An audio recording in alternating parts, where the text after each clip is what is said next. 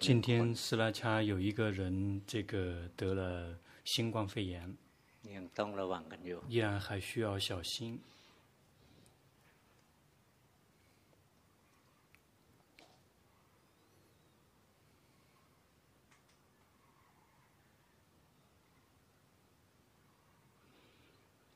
我们修行啊，这个很奇怪，我们会感觉有快乐，越修行越有快乐，但是在同时，越修行越看见苦，所以不知道究竟是苦还是乐。譬如不停地修行，心会很轻松，会很舒坦，会自身就会很有快乐，不用去求任何人。但是修行啊，我们越来越多的看见了苦，心就会越来越从世界里面松脱出来，从苦里面松脱出来，心就会越来越越来越多的快乐，越来越多的宁静。宁静非常重要，在那个宁静里面是有快乐的。涅槃，如果讲到涅槃，涅槃，这个有时候会这个有一些描绘，比如有的人描绘出来说，这个涅槃是某一个世界。很佛陀和那很多阿罗汉都一起去到那个地方聚合，那个依然还不是佛教的涅槃。涅槃，它有它特有的这个特征，这个涅槃的这个特质是，它宁静。或者是称之为这个极静的特征。这个涅槃的特征是宁静。但同时，这个佛陀也注解到涅槃说，它是无上空，没有什么东西，哪一种空可以跟它相提并论？而且继续注解说，这个涅槃是快乐的。而且是这个无穷无上的快乐。因此，在那个宁静里面，有空，有快乐，他们在，他们都是在一起的。我们修行，我们无法去这个统治那个涅槃。我们什么时候修行？我们的心宁静快乐，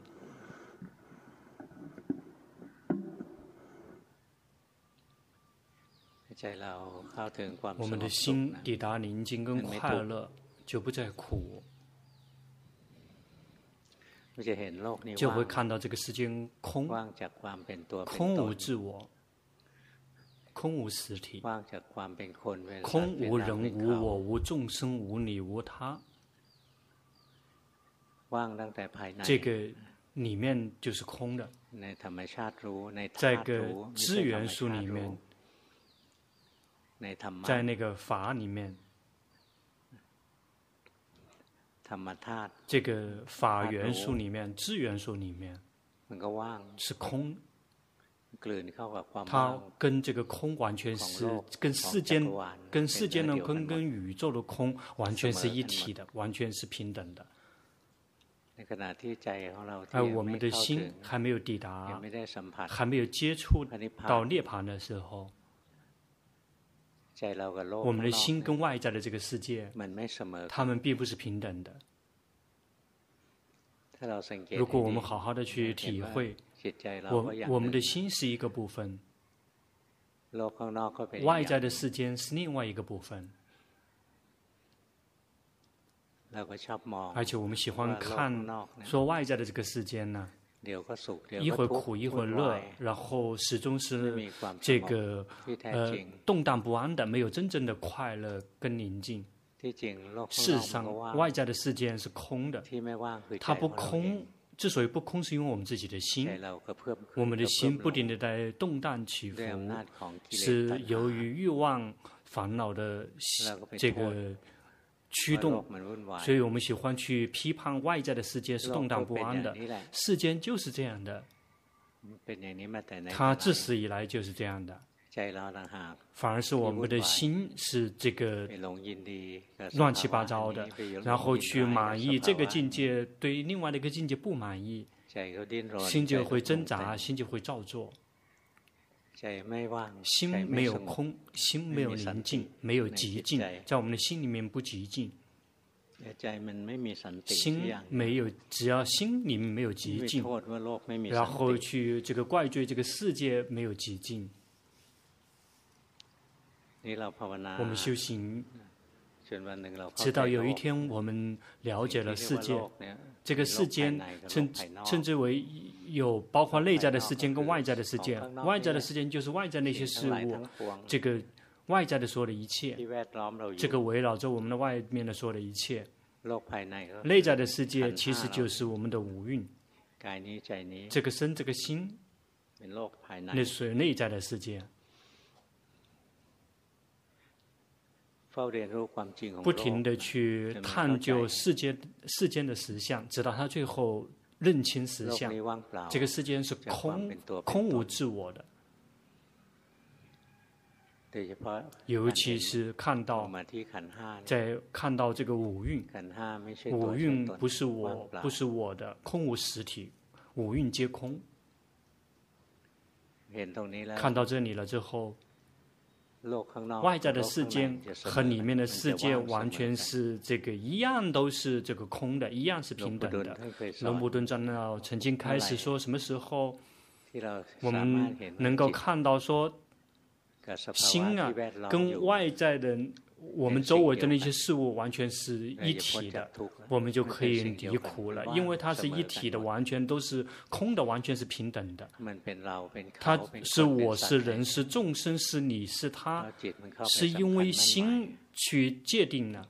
去误以为了，去界定了。事实上，它本身自身是空的，但是这个空并不是断灭空，并不是那种很干涩的空，什么都没有。这个空里面是宁静的，空里面是宁静的，不会动荡起伏，而且是是有无穷无尽的快乐。在我们修行的时候，心抵达。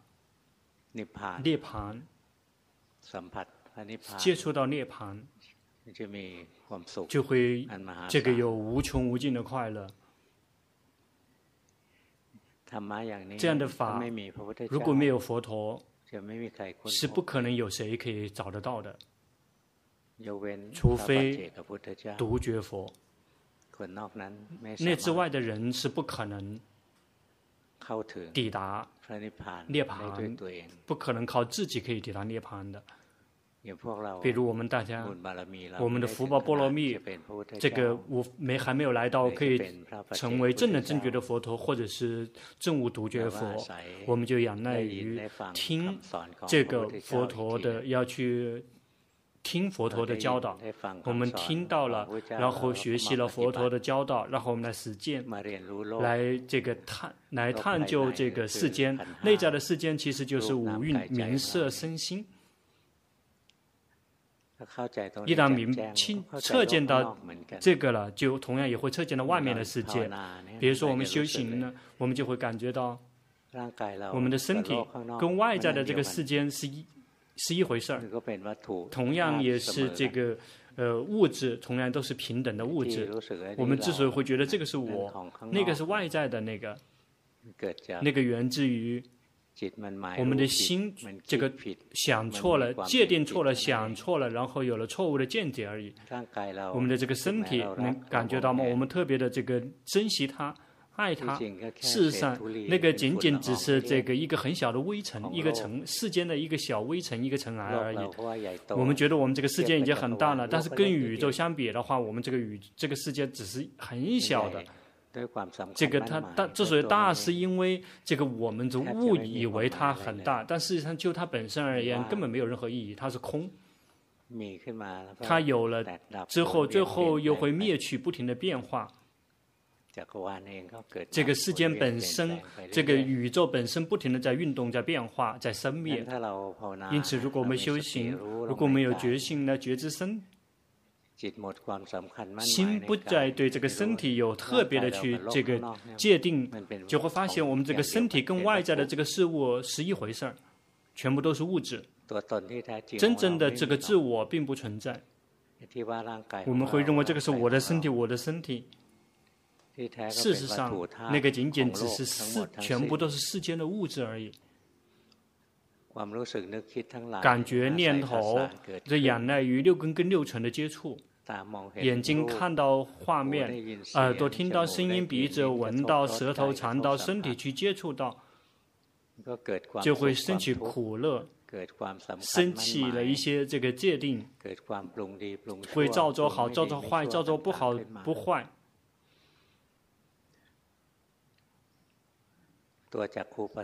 这个眼神经去看到画面的这个眼神经，它本身是空的。这个看到这个画面，它就像做一场梦一样的，同样也是空。这个耳神经也是这个物质，它也不是这个我，这个没有一个实体，它也是空的。它接触到声音，声音也是空的。这个世界里面有那么多，世界那么多声音，然后他们生了之后就会灭去，然后不停的就消失消失。坐在这里面最开始会热，必须要开电风扇，然后声音就会这个声音没有了，感觉到了吗？声音已经空了。我们这个声音一旦发生之后，很快全部都消失了，全部都散开了，回散开到这个世界。所有的气味，这个鼻神经，那个眼睛嗅神经也只是一个这个物质，然后接触到气味，气味只是暂时的存在，然后又会这个消融，又会消失，消失。慢慢的去看，在眼耳鼻舌身，全部都是世间的，眼耳鼻舌身是物质。物质现象，所有的物质现象，我们全部都是从世间临时借过来，是为了去接触到物质，接触到色声香味触，那些跟身体来接触的事物。如果我们看到眼耳鼻舌身，它们是空的，色声香味触，外在的色声香味触也是空的，根本没有任何的实质的意义。心。是另外一种自然的这个现象，是这个感知所缘的一种自然现象。心本身也是仰赖于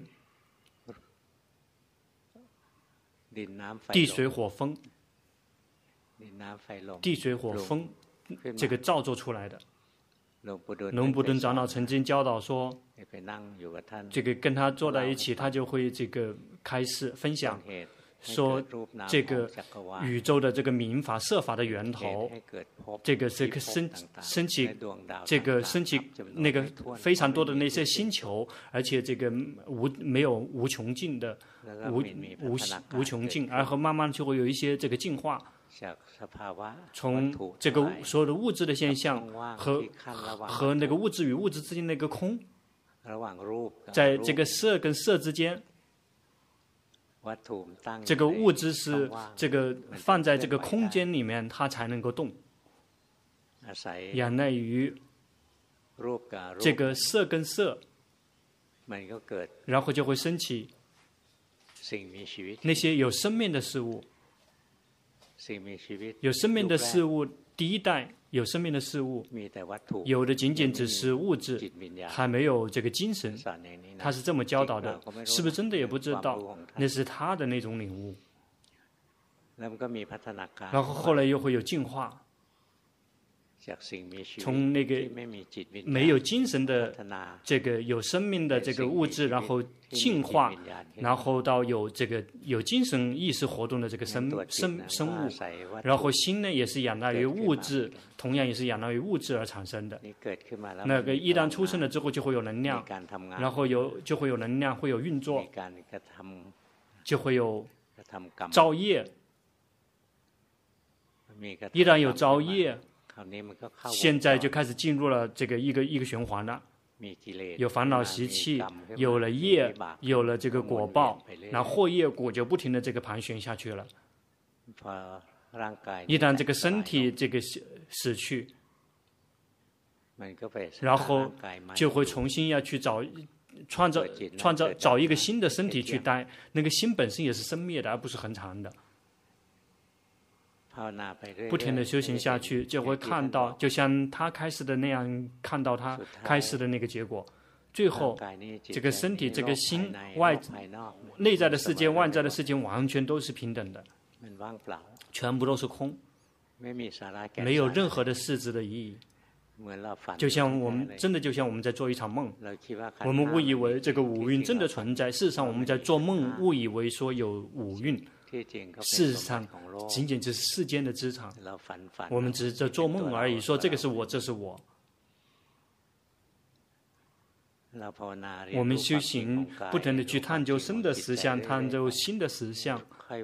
有一天，我们到这个了解，事实上，这个五蕴是空的，有因就会一起来聚会，然后就会。发生了，出现了，临时的存在。一旦这个因因缘的力量消散了，然后他们就会这个离散。没有谁可以控制变成五蕴的这个主人，没有任何一个人可以做得到。包括连佛陀，他已经成了佛了，他依然无法能够控制这个五蕴。到了时间，必须要也要还给那个主人，因为事实上就是那样的，没有主人，那是世间的这个，不是我们的。那个修行，直到某一点，我们就会看到。身体跟外在的这个世界完全是一体的，想演绎跟造作也是仰仰赖于六根跟六尘，这个偶尔能够升起，然后又会消融。这个随着修行越来越多，就会抵达心。这个长老开始说，什么时候你能够看到心？跟这个周围围着的那个自然的现象完全是这个一体的，是一回事。那一天你就会抵达苦的终点。这个长老是这么教导的。那我们能感觉到吗？我们的心跟我们外在的那个事物，这个并不是一体的，并不是一回事儿。不修行的人就会感觉到，这个我们这整个我，这个不仅仅只是心，是整个我，整个我们自己跟外在的那个事物是不同的这个部分。就我们接着修行，我们就会感觉到这个跟这个外外在环境这个是这个一体的。我们的想念头那个全部都像。一场梦，最后的修行呢，就会看到心本身也是空的，也是空的，跟外在的世界完全也是平等的。心这个跑来跑去，这个会有这个欲望这个升起，是因为。因为这个在两个这个不平衡的事物有一个有一个连接，就类似于这个我们有两缸水，这个有一个高有一个水比较高，有一个水位比较低，然后一旦这个用管道把它们一连接起来，那个高水位高的就会往水位低的地方流，但是如果水位什么时候平平是平是是一样的，它就停止流动了。心看到外在的这个事件，这个跟内在的事件是不平等的，所以它就会流，就会流动，流到这里，流到那里，不停的流到这里，流到那里。但什么时候看到所有的一切完全都是平等的，所谓的平等这个词，并不是指说这个。这个是用用什么要求来？这个事实上，它是指这个在三法印里面去完全是平等的。这个这个身体跟外在的世界一样，也是演示三法印的。这个心也是演示三法印的。因此，这个心就会跟外在的世界就会完全是平等的。那个时候真的会有这样的感觉，就感觉到我们的心啊，跟外在的这个世界，然后完全都是空的，完全都是平等的。这个时候，心就不会再有这个渴望，不再有欲望。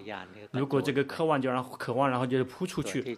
这个心有这个渴望，有这个欲望的时候，那个就是欲望，然后就去扑扑过去抓这个所缘，扑过去抓那个所缘。什么时候我们看到心跟跟我们周围维护的环境，跟我们周围的环境完全是这个完全是平等的，完全是一体的，就再也没有跑来跑去了。这个没有了，不再造业，所以就没有了烦恼习气，没有了无名，彻见了，一直彻见了整个所有的世界，这个名色，彻见了名色，知道他们也是三法印的。心这个那个欲望渴望就再不存在，所以彻见这个事件彻彻底的知苦了。所谓苦的事物，其实就是这个名色。彻底的知苦，就会断苦因，就会断欲望，心就再也不跑了。我们呢？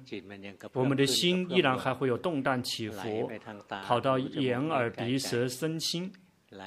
跑了之后会迷失，这个称为这个迷失，不停的迷迷迷，因为他看到说这个好，这个比那个更好，这个比这个更差，会有这个对比，然后就会有这个跑动，这个就出现了。但是什么时候看到所有的一切全部都是平等的，这个跑动就不会发生，外在的事件是空的。心也空，世界也空。一旦心空，心再也没有力气去这个跑了，再也没有这个力气去这个挣扎了，然后心就会抵达这个宁静极静，就这个时候就开始宁静了。外在的世界再也不可能让这个心这个动荡起伏了。在如果我们修行还没有来到充分的时候。外在的世界会动荡起伏，我们的心每一次也会动荡起伏。这个人我们爱，这跟他一分手，我们就开始动荡起伏；或者我们喜欢他，还没有得到他，我们希望可以得到他，我们的心就会动荡起伏。但是什么时候我们看到所有的一切，就像一场全部都是一场梦一样的。我们喜欢的事物，我们喜欢不喜欢的事物，就像我们眼前看到这个喜欢不喜欢的事物，最后都会消失。在所有的一切消失的时候，就像我们从梦里面醒了过来，所有的一所有拥有的所有的一切，在做梦的时候，这个已经不存在了。如果我们修行，不停的修行，我们就会知道，我们正我们完全是正在做梦。什么时候醒过来，所有的一切我们认为很真的事物，全部都会消失，心就会念头的世梦的世界里面松脱出来，不再执着什么，会有快乐，会宁静，抵达法，抵达高阶的法，其实就是涅槃。涅槃本来就已经存在了，涅槃没有主人。涅槃没有谁可以统治，但是这个涅槃可以，这个只有纯净无染的心可以接触到。那样的涅槃是真正的法，是摆脱了造作的法。那个其他的事物呢，全部都是属于造作的法。一旦明白到了造作的法。如果彻底知道了这个造作的法，心不再造作，心就会抵达不造作的法，也就是涅槃。那个是很快乐的，是很宁静的，没有任何东西可以相提并论。高僧大德他们就是这么教导过来的。龙婆记住了就来跟大家分享，所以你们别来找龙婆的麻烦，慢慢的去实践。我们的生命越看到苦，什么是苦？是名色五蕴身心这个世界。这个名法色法，其实就是这个内在的世界、外在的世界。事实上，其实全部都是苦，全部是负担。我们就会看到这个，它是负担的角度来看到他们是苦，心必须要一直要背负他们。心一旦了解了这个，就会放下，就会把这个世间的负担放下了，再也不会提起背起新的负负担。有时候把世间的负担放下了，但是又把更微细的世间的负担又提起来了。比如在这个色界、无色界，不停的去修行，就会看到所有的世界，整个三界。无论是欲界、色界、无色界，这个是欲界、色界、无色界，全部都是空，就全部都是像一场梦。这样的心就不再饥饿，心就不再饥饿，心没有负担，再也没有负担了。然后就会有这个极尽的快乐升起，心不再随着世间动荡起伏，心不会悲伤，心没有烦恼习气，任何的染污再可以进来染污了，心抵达了安全的境地。这个从哪个地方安全呢？是摆脱了五种魔王的这个安全。这样的心，在身体要死的时候，这个运这个五运这个魔王要运作的时候，身体要死了，心也没有悲伤，也没有任何的痛苦了。烦恼杂然再也对这个心，这个让他苦闷也做不到了。无上行运这个魔王，所有的造作再也无法让这个心悲伤了。这个天神魔王，这个妒忌的那颗心，再也无法让这个解脱的这个心动荡起伏了。死亡本身也无法让这颗心这个动荡起伏了。因此，这个心，他已经抵达了真正的安全，已经摆脱了魔王的势力，已经摆脱了五种五类魔王。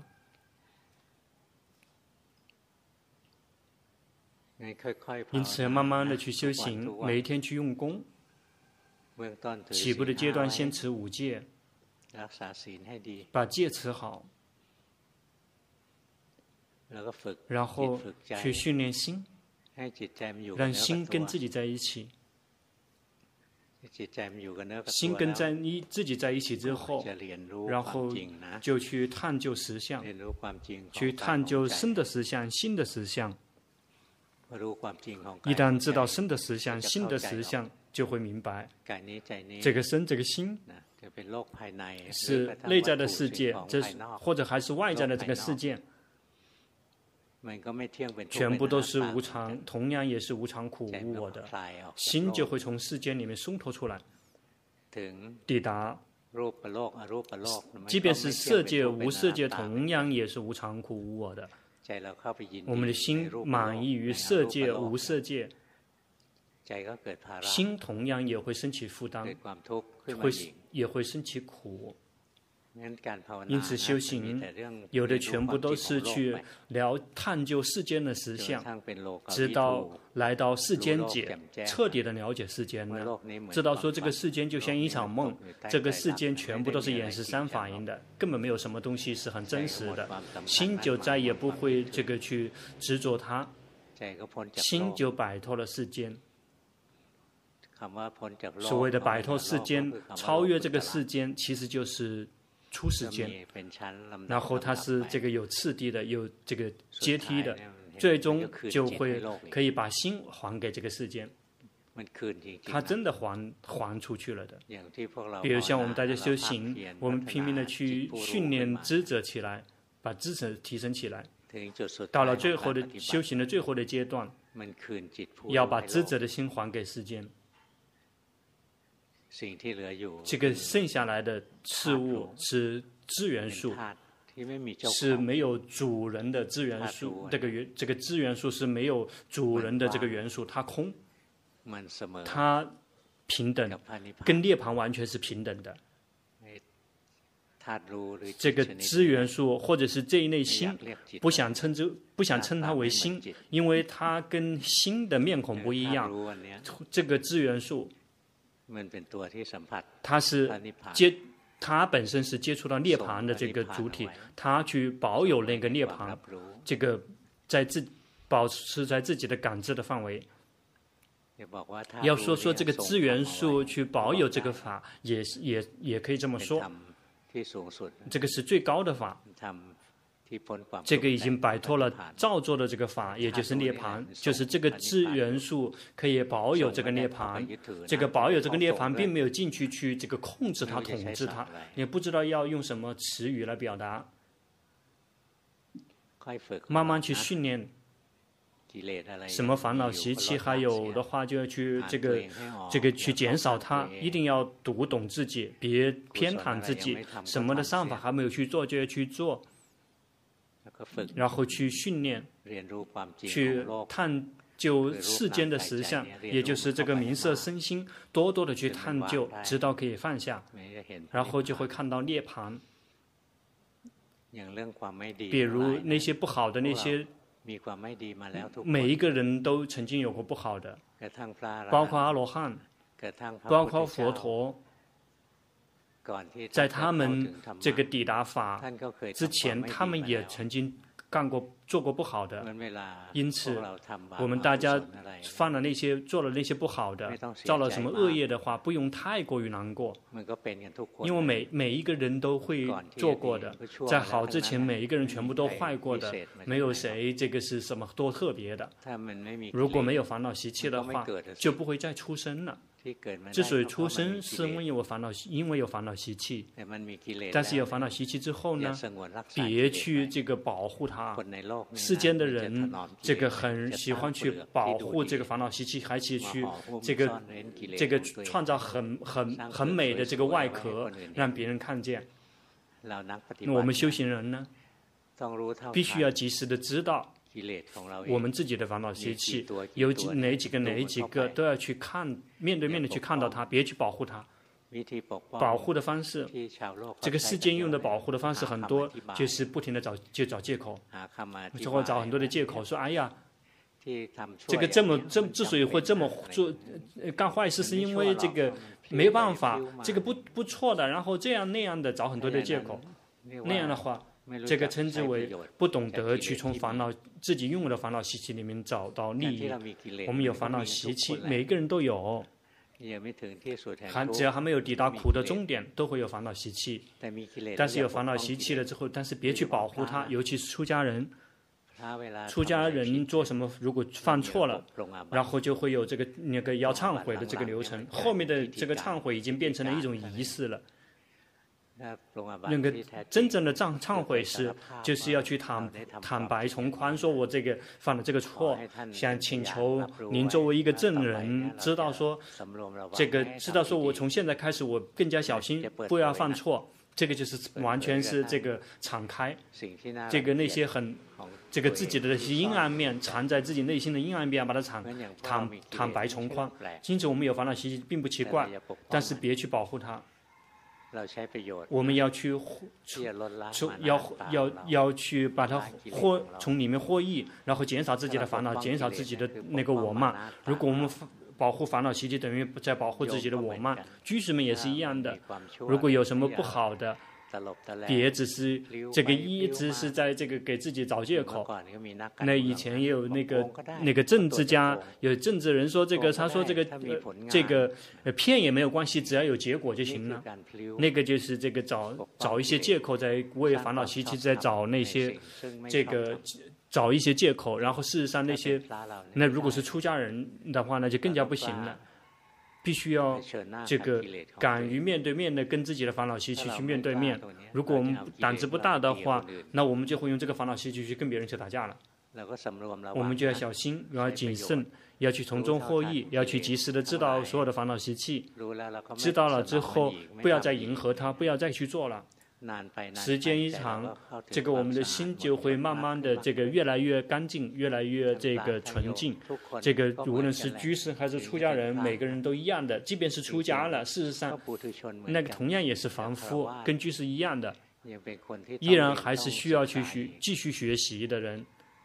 因此要忍耐，要忍耐，要跟自己的烦恼习气面对面，要这个，诶，要这个读懂自己，那这样呢心才可以进步。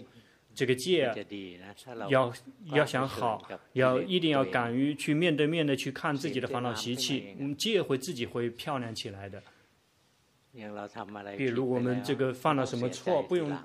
不用后悔，我们仅仅只是只是提醒自己说这个是不对的。那我们已经有了教训了，就再也不要犯了。这个所有的这个。呃，坏事，所有的这个烦恼习气，他们的结果肯定是苦的。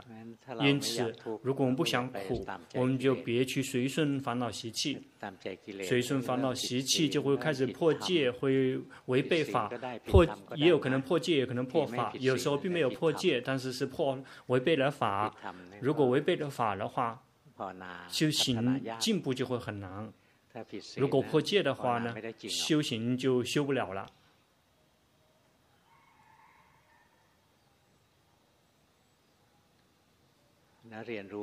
也去探究自己，去探究身，了解心，看到苦跟后患，到了某一点，心就会放下，心就会抵达宁静，有次第的抵达宁静跟纯净无染。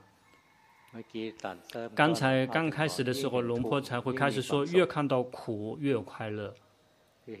也就是说，看到了名色身心的实相，越看见的话，别去保护它；越看到心，就会越来越松开，越来越松开，心就会很快乐。比如有的人这个犯犯错了，这个群那个团体提醒或者高僧大德提醒，别难过，应该高兴，所以依然还有人在提醒。如果没有人提醒，说明这个已经坏到极点了，没有谁这个愿意这个结交了。如果高僧大德还在提醒，说明还有依然有慈悲，无论是居士还是出家人。有些人这个提醒不了，就只有放手了，就只扔掉了。有的人特别调皮，就会说你不用来我们的寺庙了，去别的地方去吧。这样这个已经教不了了，然后就就直接这个放掉了，扔掉。谁都有烦恼习气，但是起步阶段要去探究身，了解心，及时的知道自己的烦恼习气。心看到了苦，看到了后患，心就会慢慢的松开，慢慢的松开，让慢慢的越来越宁静，越来越亮堂。包括这个寺庙的出家人，有的这个出家人藏着烦恼习气，龙婆。这个要等这个时机，一旦他长到大够强大了，龙婆就开始这个类似于把他的这个脸跟他撕开，然后最后他就会有进步进步。有的人烦恼习气很多，累积了很多，然后就会这这个面子会撕开了，然后他也会懂得自己撕自己的脸呢。然后这个看到了自己的真实的面孔，心就会慢慢的松开，慢慢的松开。越看到了苦，越看到了后患，世间的苦跟世界的后患，心就会越从世间里面松脱出来，抵达宁静快乐，抵达这个安全的境地。太难吗？持五戒，要持五戒，训练心跟自己在一起。并不是什么容易的事情，让心跟自己在一起并不是容易的事。比如说像库巴，他要想来到心可以跟自己在一起，在这边待了几个月了，待了三个月了，这个已经称之很快了，这个说明不错。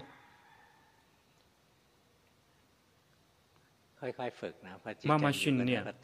这个一旦心跟自己在一起了之后，接下来的工作就是去探究生的实相、心的实相，不是不仅仅只是觉知自己，必须要去了解实相，了解内在的世间的实相。一旦了解了内在的世间，就会了解了外在的世间，是一样的，同样是物质，同样是民法。不停的去训练，然后就会抵达了明白的那一点，就会放下，然后苦就会越来越少，越来越少。在苦减少的时候，我们会感觉到快乐越来越多。那个是，那个是一个可以，这个事实上就是苦啊，这个越来越少了，苦越来越短，苦越来越少，然后就会感觉到快乐越来越多。在那个不苦的那一点，就是修行抵达涅槃的时候就不苦了，因为再也没有欲望了。就会是这个无上的快乐。那个在不苦的时候，那个就是无上的快乐。那个苦其实就是无蕴名色身心。慢慢的去学习。好了，今天的时间差不多了。